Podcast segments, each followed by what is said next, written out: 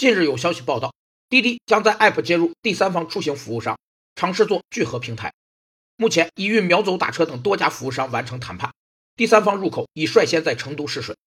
平台经济是指一种虚拟或真实的交易场所，平台本身不生产产品，但可促成双方或多方供求之间的交易，收取恰当的费用或赚取差价而获得收益的一种商业模式。平台经济有四个特征：一是作为双边或多边市场聚集社会资源和合作伙伴。通过聚集人气、扩大用户规模，使参与各方受益，达到平台价值、客户价值和服务价值最大化。二是具有增值性，能为消费者和商家提供获得收益的服务。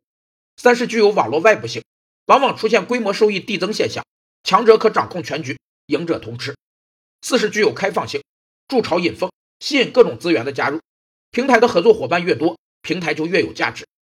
滴滴表示，接入第三方运力可缓解高峰期打车难的问题。